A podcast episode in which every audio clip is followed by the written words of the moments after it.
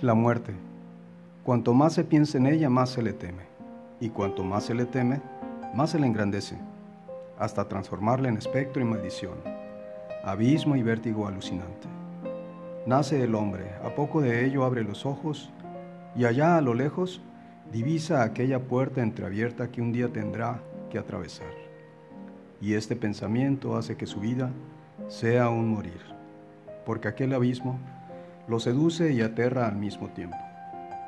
La muerte. Ni maldición ni estigma.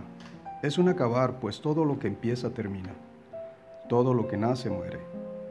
Hay que sostener la antorcha de la vida en alto. Mas llegada la hora, el desenlace es inevitable. Lo más sabio es, serena y humildemente, hacernos amigos de la idea de tener que acabar. Soltar amarras y no sufrir la agonía sino dejarse llevar mar adentro. Todo está bien, es bueno el duro invierno, luego viene la primavera. Yo acabaré, otros comenzarán. Las cosas son así y es bueno que así sean.